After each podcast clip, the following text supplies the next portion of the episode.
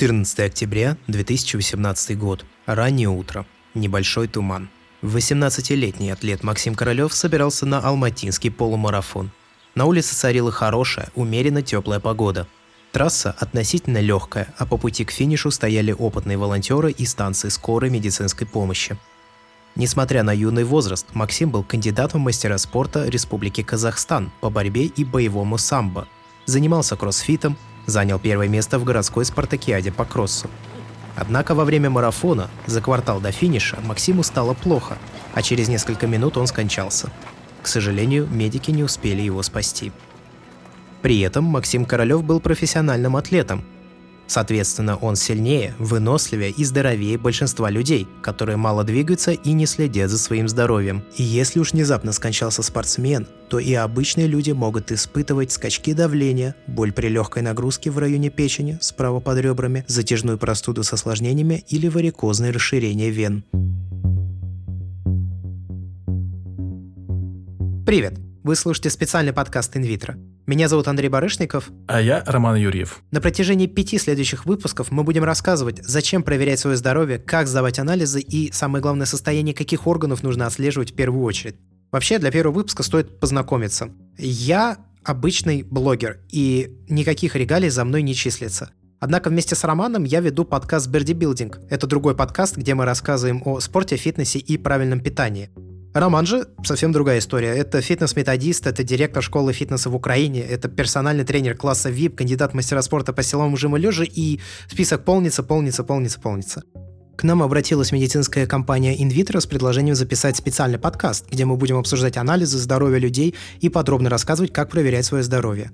Приведу простой пример или аналогию. В принципе, наш организм можно сравнить с автомобилем. Ведь, по сути, автомобилю как минимум раз в год проводят техническое обслуживание, а перед этим самым обслуживанием его обследуют на выявление возможных поломок, либо предпосылок к ним, зачастую именно предпосылок к этим самым поломкам.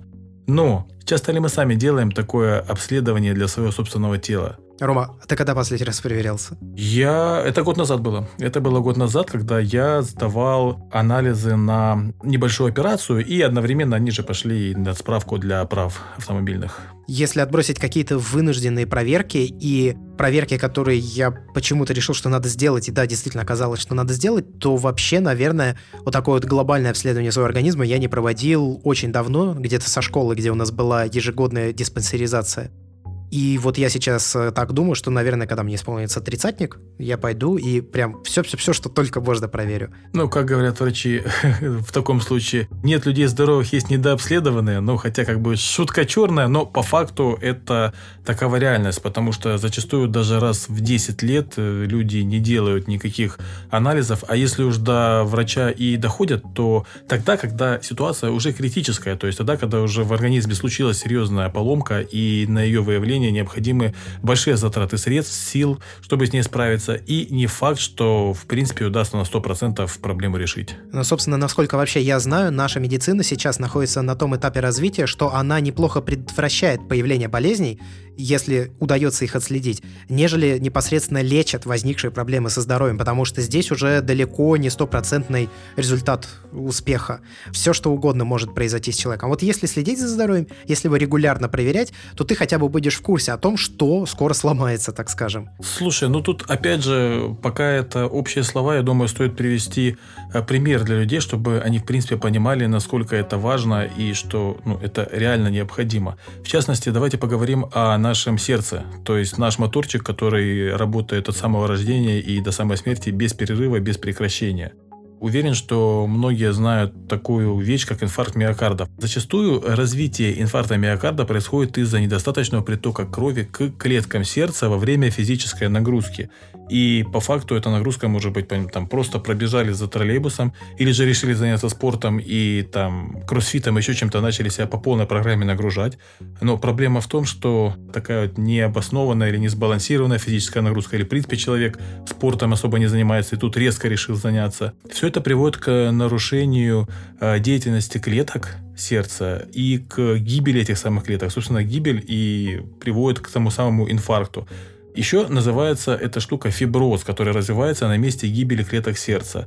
Если ранее инфаркт был перенесен, живые клетки заменяются тканью фиброзной, то есть которая не может исполнять функции, не может сокращаться как мышца. Так вот, вот это самое состояние, то есть этот самый инфаркт можно предотвратить и можно обнаружить намного-намного раньше, чем к этому вообще что-то придет. То есть, грубо говоря, можно вообще устранить все эти проблемы, банально сдав анализы и проверив свое сердце. Давай, наверное, Ром, подведем под этим какой-то итог. В общем, нужно проверяться, чтобы быть в курсе своего здоровья. И чтобы проверяться, нужно сдавать анализы. Мы обратились к Белану Кириллу Сергеевичу, медицинскому эксперту лаборатории инвитро, и спросили его, зачем сдавать анализы регулярно и какой список анализов входит в набор базовых анализов.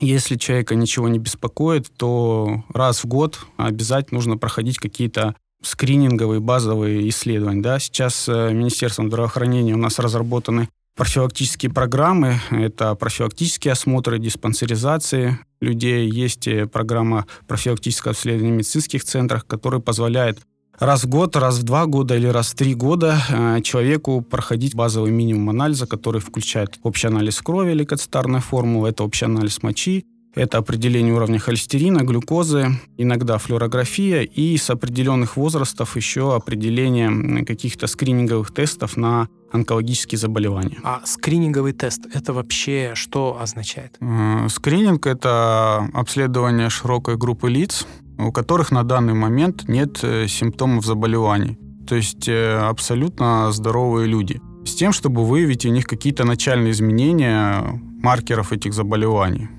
Скрининг, как правило, используется в целях предупреждения значимых для общества заболеваний, например, сердечно-сосудистые заболевания, онкологические заболевания, либо эндокринные заболевания, как то э, сахарный диабет или патология щитовидной железы. На начальном этапе такие заболевания э, легче предупредить и лечить, поэтому скрининг как раз и проводится с этой целью. И какие варианты скринингового обследования есть в вашем медицинском учреждении? Э, на самом деле скрининговых тестов существует довольно много. Э, тот же тиреотропный гормон, который является важным маркером оценки функции щитовидной железы, выявление либо сниженной функции щитовидной железы, гипотиреоза, либо его повышенной функции, то есть гипертиреоза. Если говорить об основных хронических заболеваниях, с которыми сталкивается большинство людей, то, например, для определения риска развития атеросклероза и сердечно-сосудистых заболеваний используется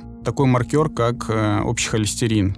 Также используются его фракции. Для оценки нарушения углеводного обмена и риска развития сахарного диабета используется такой маркер, как уровень глюкозы в крови, а также менее известный уровень гликированного гемоглобина. Вот э, как раз гликированный гемоглобин позволяет оценить э, состояние гликемии, то есть уровня глюкозы в крови последние 2-3 месяца. Для оценки состояния печени используется определение таких маркеров, как э, печеночные ферменты трансаминазы.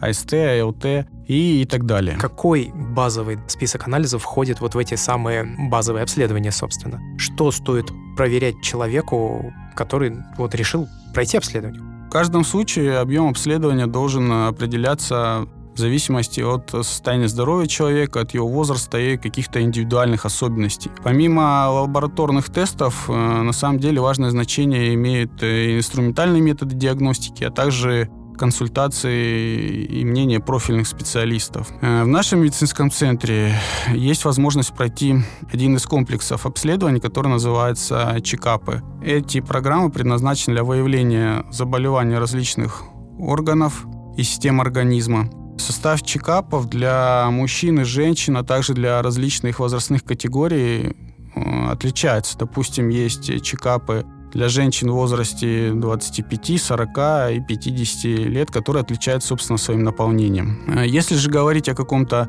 минимальном наборе исследований, то прежде всего это клинический анализ крови, это общий анализ мочи, это глюкоза, это холестерин. Ну и также можно добавить дополнительное определение уровня креатинина, чтобы оценить фильтрационную функцию почек и печеночные ферменты, уровень общего белка. С определенных возрастов также рекомендуется сдавать кровь на маркеры заболеваний. Это тиреотропный гормон, о котором мы говорили. В частности, рекомендуется женщинам старше 50 лет. Кроме того, женщинам рекомендуется цитологическое исследование соскоба шейки матки, так называемый ПАП-тест с 21 года и с периодичностью раз в 3 года. Исследование КАЛа на скрытую кровь 49 лет. Это для обеих категорий, и мужчин, и женщин. И также мужчинам рекомендуется определение уровня простатоспецифического антигена 45 лет. Практически наверняка Максим умер из-за проблем с сердцем. Сердечно-сосудистая система развивается намного медленнее мышц, а мышцы опытного атлета требуют более мощного притока крови. Они больше размером и активнее работают, а центральная нервная система умеет сокращать их чаще и эффективнее. Другой фактор, который мог привести Максима к внезапной смерти – скрытая патология сердца. Нельзя не проходить медосмотр и не сдавать анализы. Это непозволительная роскошь как для атлета, так и для любого человека. Если перед вами предстоит продолжительная тяжелая физическая нагрузка, не вредите себе. Пройдите сначала комплексную проверку. Сдайте анализы. Любые изменения в нашем организме влияют на результаты анализов, поэтому важно правильно подготовиться к их сдаче. В частности, чтобы не допустить ошибок, мы обратились за советом к Панкратовой Татьяне Сергеевне, руководителю экспертной группы по медицинским вопросам инвитро. Для обычного человека, который хотел бы э, оценить свое здоровье, или для спортсмена, который переносит достаточно высокие нагрузки, чаще всего применяются в лабораторной диагностике одни и те же исследования. Если говорить об анализах крови, то есть одно универсальное правило. Кровь сдают утром натощак. Почему утром? Потому что утром проще прийти сдавать кровь натощак. Что такое натощак? Это отказ от приема пищи не менее 4 часов, но не более 12 часов. Причин для того, чтобы сдавать кровь натощак, достаточно много. Основная из них – это качество образца крови, который идет в работу. К сожалению, после еды в крови начинаются достаточно бурные изменения. Там изменяются параметры, которые характеризуют жировой обмен – изменяется качество самой крови, ее сгущение, ее состав. И, соответственно, даже возникают такие состояния, которые мешают проведению анализа и получению достоверного результата, когда измеряется конечный результат, например, с помощью фотометра или каких-то других технических приемов. Поэтому для того, чтобы получить хороший образец для исследования, рекомендуется не есть как минимум 4 часа. Есть еще другая причина, почему рекомендуют сдавать кровь утром. Каждый результат, полученный в лаборатории, для того, чтобы его оценить, нормальный он или нет, сравнивают с референтными показателями. А как раз кровь для получения референтных показателей также набирают в утренние часы. То есть таким образом стандартизуют вот эти цифровые значения – кровь для референтных значений набирают утром, соответственно, для того, чтобы можно было сравнить показатель у конкретного человека, нужно, чтобы он тоже сдал кровь утром. А с другой стороны, очень многие параметры, которые определяются в лаборатории и которые часто определяются по значению врача или по желанию пациента, имеют так называемые биологические ритмы выделения или биологические ритмы синтеза. Ну, например, кортизол, который вырабатывается надпочечниками, в утренние часы он вырабатывается в очень высоких концентрациях, к вечеру концентрация кортизола снижается, ночью она становится совсем низкой. И если, например, человеку удобнее, да, ну вот он сова, ночь э, занимался своими делами, утром спал, к вечеру пришел, сдал кортизол, в таком случае мы не можем сравнивать показатели у этого человека с утренними референтными диапазонами. Для таких людей надо иметь тогда другие референтные диапазоны, вечерние, есть, правда, такие показатели, для которых существуют референтные диапазоны на разное время суток, все тот же кортизол, есть референтные диапазоны утренние, вечерние 18-19 часов и ночные 0 часов ночи. То есть вот для того, чтобы понять, насколько правильно функционируют надпочечники, очень важный эндокринный орган в человеческом организме, Существует три уровня референтных диапазонов, и для того, чтобы поставить тот или иной диагноз, говорящий о нарушении функции надпочечников, часто назначают кровь сдать либо в утренние часы, либо в вечерние часы, либо в ночные часы. Татьяна, вот вы сказали, что перед тем, как сдавать кровь на анализ, нужно не есть минимум 4 часа, но не более 12 часов. Почему есть второе ограничение, вот это не более 12 часов? Все связано с нашим обменом, и если человек не ест более 12 часов, также изменяются параметры жирового обмена, и мы можем получить недостоверные результаты именно по этим параметрам диагностический профиль проблемы веса. В основе его лежит определение именно жирового обмена, холестерина и его фракций. И мы можем получить отклоняющиеся показатели у данного человека только потому, что он нарушил правила подготовки. Поэтому правила подготовки по каждому конкретному анализу – это не усложнение диагностики, а как раз наоборот упрощение в интерпретации полученных результатов. Это гарантия того, что вы не напрасно сдали кровь, не напрасно потратили время на подготовку, на сдачу анализа, ну и в отдельных случаях не напрасно потратили деньги на выполнение анализа. Такое тоже бывает, да? То есть, когда человек нарушает правила, получает недостоверные результаты, приходится заново сдавать. Конечно, потому что врач, когда оценивает результаты анализа, он сопоставляет эти показатели с состоянием пациента. И чаще всего врач видит вот это расхождение полученных результатов и симптоматики, которая есть у пациента. Есть ли еще тогда какие-то рекомендации по анализа? Ну, то есть кровь определили, нужно не есть, это ну, вот самое важное. Ну, это да, самое главное, что рекомендуется. Рекомендуется утром выпить как минимум около стакана чистой воды, не газированной желательно, для того, чтобы не было обезбоживания, потому что, например, когда вы сдаете кровь просто на клинический анализ крови, когда определяется количество эритроцитов, гемоглобин и так далее, сгущение крови может привести к тому, что можно получить завышенные показатели. Но избыточно воду употреблять тоже не следует, потому что тогда будет относительно разведение. Поэтому надо выдерживать рекомендованные условия для того, чтобы получить достоверный результат исследования. Но самое главное, когда человек собирается идти в лабораторию сдавать какой-то биологический материал на анализ, нужно внимательно почитать, как надо подготовиться, потому что утром натощак – это общие условия. Есть еще другие рекомендации. Например, если человек находится на постоянном лечении, то надо знать, перед тем, как сдать кровь, надо выпить препарат или сделать укол – или наоборот, надо сделать паузу, прийти сдать кровь и только после этого выпить препарат и сделать укол. Все зависит от того, с какой целью сдается анализ. Для того, чтобы просто оценить состояние здоровья или проконтролировать эффективность проводимой терапии. И также только врач может знать, что правильно назначить. У человека анемия, железодефицитная анемия была связана с тем, что у него не доставало в пище железа, и вот низкий гемоглобин, мало эритроцитов – Ему назначили препараты, содержащие железо. В процессе лечения что сдавать? Кровь на железо или какие-то другие параметры? Знающий врач скажет, что кровь на железо в процессе лечения не стоит сдавать, давайте лучше сделаем белок ферритин, который является депо железа.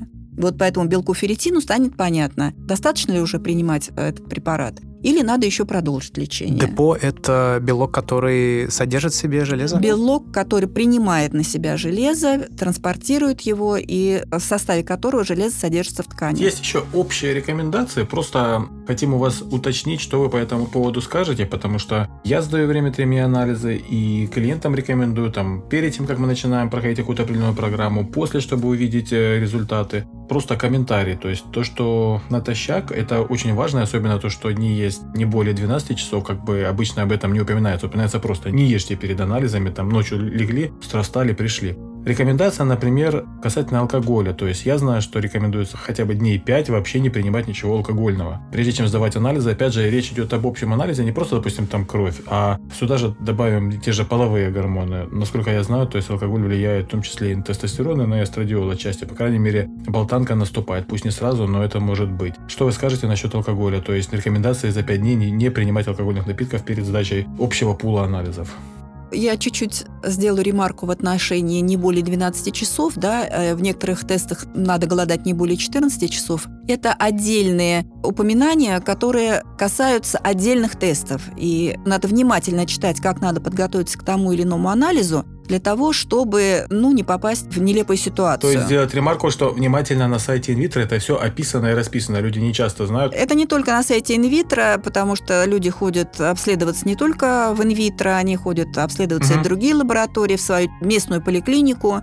И так далее. А как раз сейчас в интернете можно всегда ознакомиться, даже если идешь сдавать кровь в свою участковую поликлинику, можно зайти на сайт инвитро и прочитать, как правильно подготовиться к сдаче того или иного анализа. Я думаю, что это будет самая простая рекомендация для всех людей, которые далеки от медицины. Что касается алкоголя, ну, наверное, сюда же в эту же связку курения. Самое простое пояснение. Человек – это химическая фабрика. И когда в организм, в эту химическую фабрику добавляют некие химические компоненты, как то дым, содержащий никотин, или как то алкоголь, то химические реакции начинают протекать в организме иначе. Они меняются.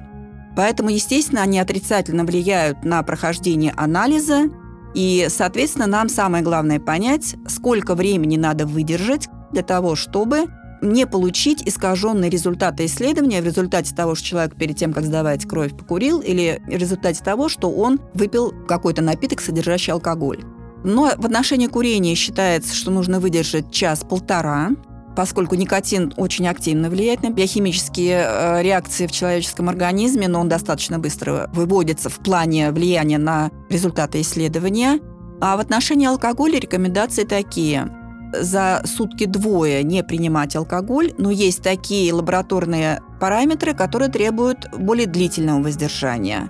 Считается, что алкоголь, принятый человеком, выводится сам по себе из организма где-то за 5-8 часов – но последствия его влияния, то есть токсины, которые образуются в человеческом организме под влиянием алкоголя, они задерживаются несколько дольше. Иногда выводятся двое-трое суток, и многое зависит от состоятельности функции печени и состоятельности функции почек. Поэтому до пяти дней рекомендуется выдержать паузу, прежде чем идти сдавать кровь на лабораторные исследования.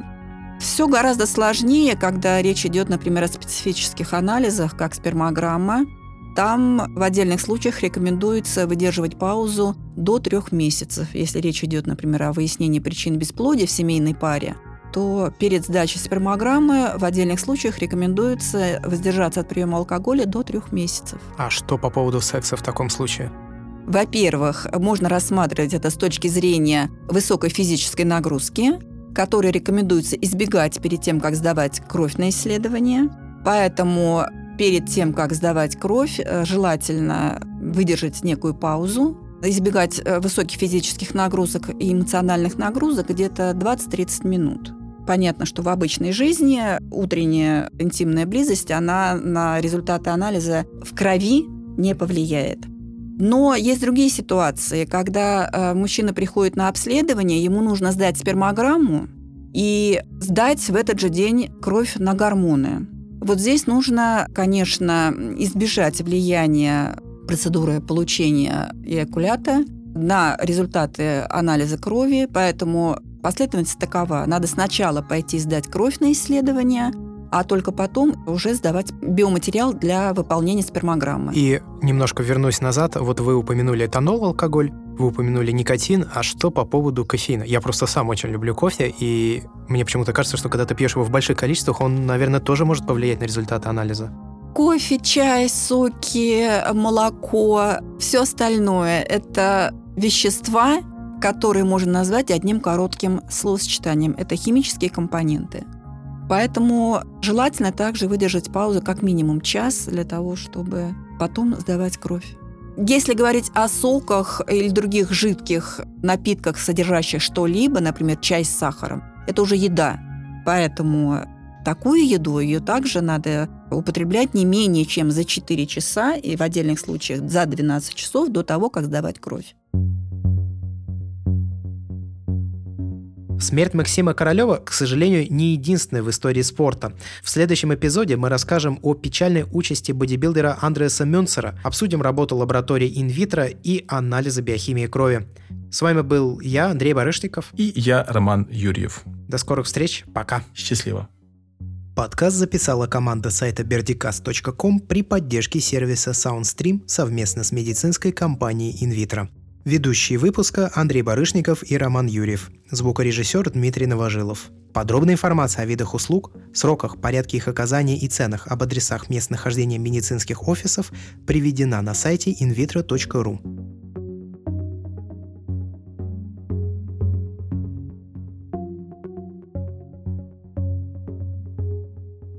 Имеются противопоказания. Необходимо получение консультации специалиста.